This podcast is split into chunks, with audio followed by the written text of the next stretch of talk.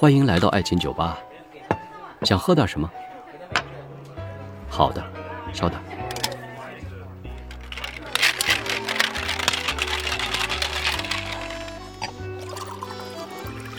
您的酒好了，可以跟我聊聊您的故事吗？也许我会是您最好的听众。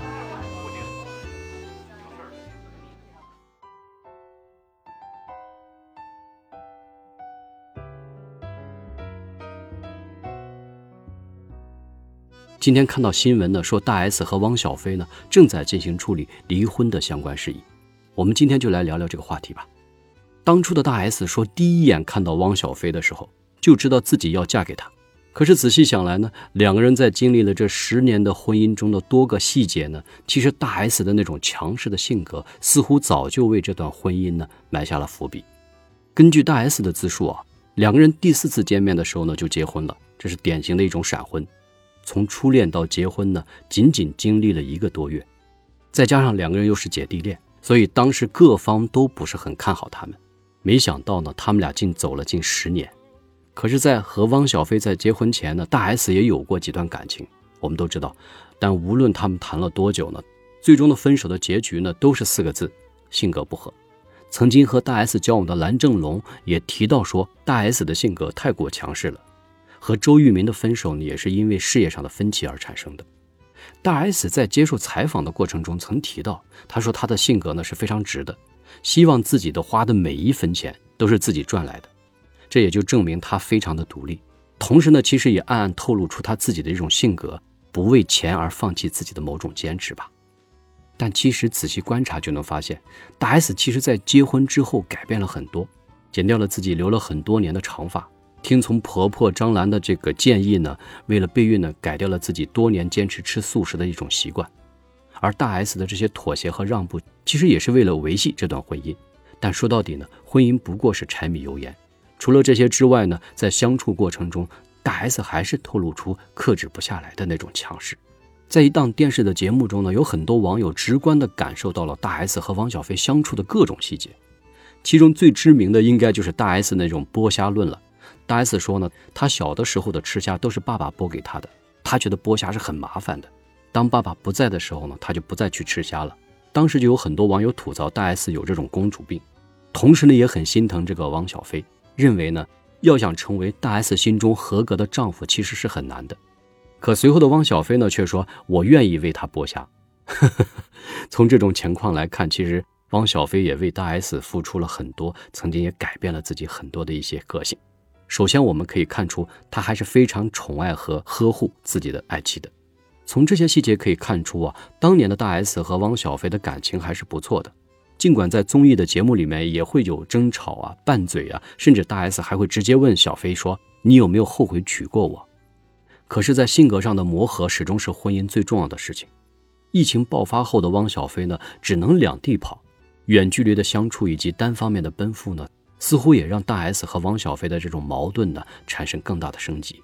其实汪小菲自小就是很要强的，母亲张兰呢作为一种女强人，一言一行对她的影响其实也是非常深远的。这就导致了在这样的婚姻中，汪小菲包容大 S 的生活中的那种小性格，只不过那是一小部分。但真正他认定的某些原则的时候呢，实际上他也不会去妥协和让步的。在全网的留言中呢，大多数的人都赞同汪小菲离婚是更好。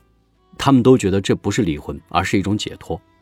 在这十年的婚姻当中呢，大 S 和汪小菲，我想他们其实都在认真的经营和维系着这段感情以及这段婚姻，彼此的付出都是非常多的，都有过妥协和迁就，都希望能够走得更远。这样的结果呢，也许都是意料之中，但又是意料之外的。就像大 S 所说的：“冰冻三尺，非一日之寒。”他们确实是有着彼此可能无法再去磨合和继续走下去的必要，也许这对谁都是一种解脱。虽然大家都有代价，而有些代价又是无法弥补的，但也许这是最终的一条道路吧。也许这是他们最适合的一条道路吧。其实，在十年前呢，没想到他们能够走到一起，他们的结合确实是超出了我们所有人的想象。虽然我们大家都并不看好，但最终大家还是给予了那种祝愿。毕竟他们都是美好的两家人嘛，郎才女貌的，希望能够真的圆满和幸福。还好他们走了十年，已经超出了大多数人的预期和想象。在这十年中呢，就像和其他的夫妻一样，他们也在经历这种柴米油盐，也在经历这种分歧和摩擦。我想，他们彼此的苦和委屈，可能只有自己知道吧。大 S 的这种独立和强势呢，其实也确实是一般人都受不了。而汪小菲呢，也是北京的大老爷们儿，应该也是脾气火爆的，甚至还有点大男子主义。但是在大 S 面前呢，汪小菲还是能够看出他非常的宠妻，也是迁就的，也是隐忍的。这已经是很不容易了。无论在这期间有多少人说汪小菲是个伪富豪啊，根本在事业上没有什么建树啊，还有说两人在政治观点上不统一呀，两地的婚姻的鸿沟呢又是难以跨越呀，等等等等，也许会有一定的原因。但是我想，今天我们并不是来分析和拆解他们即将离婚的原因所在，而是在我们的角度，我们需要理解和看清几个在爱情和婚姻中存在的本质的问题。无论是任何人，包括明星在内，我们都需要有这样的一种认知，因为了解了这项的认知，我想对未来的爱情和婚姻中都会起到一定的指导作用。第一个呢，就是关于颜值，在彼此的爱恋中呢，我们知道颜值其实也是促成爱情和婚姻的重要的指标之一。有的人就是因为颜值而结婚，就像当年的大 S 一样，她喜欢王小飞，她说她一见到他不就想嫁给他吗？而汪小菲呢，其实也很喜欢大 S 的这种颜值，因为大 S 是非常性感的，很多男人都非常喜欢。在这样的一种颜值匹配的状态下，他们俩可能都彼此的爱慕了和接受了对方。但事实证明，性格和三观比颜值更重要。在婚姻的未来的经营中，我们会发现，颜值再高也不能够在婚姻中起到最决定的作用。虽然这是一种动机，但是我们未来的经营更需要的是在性格和三观的认同。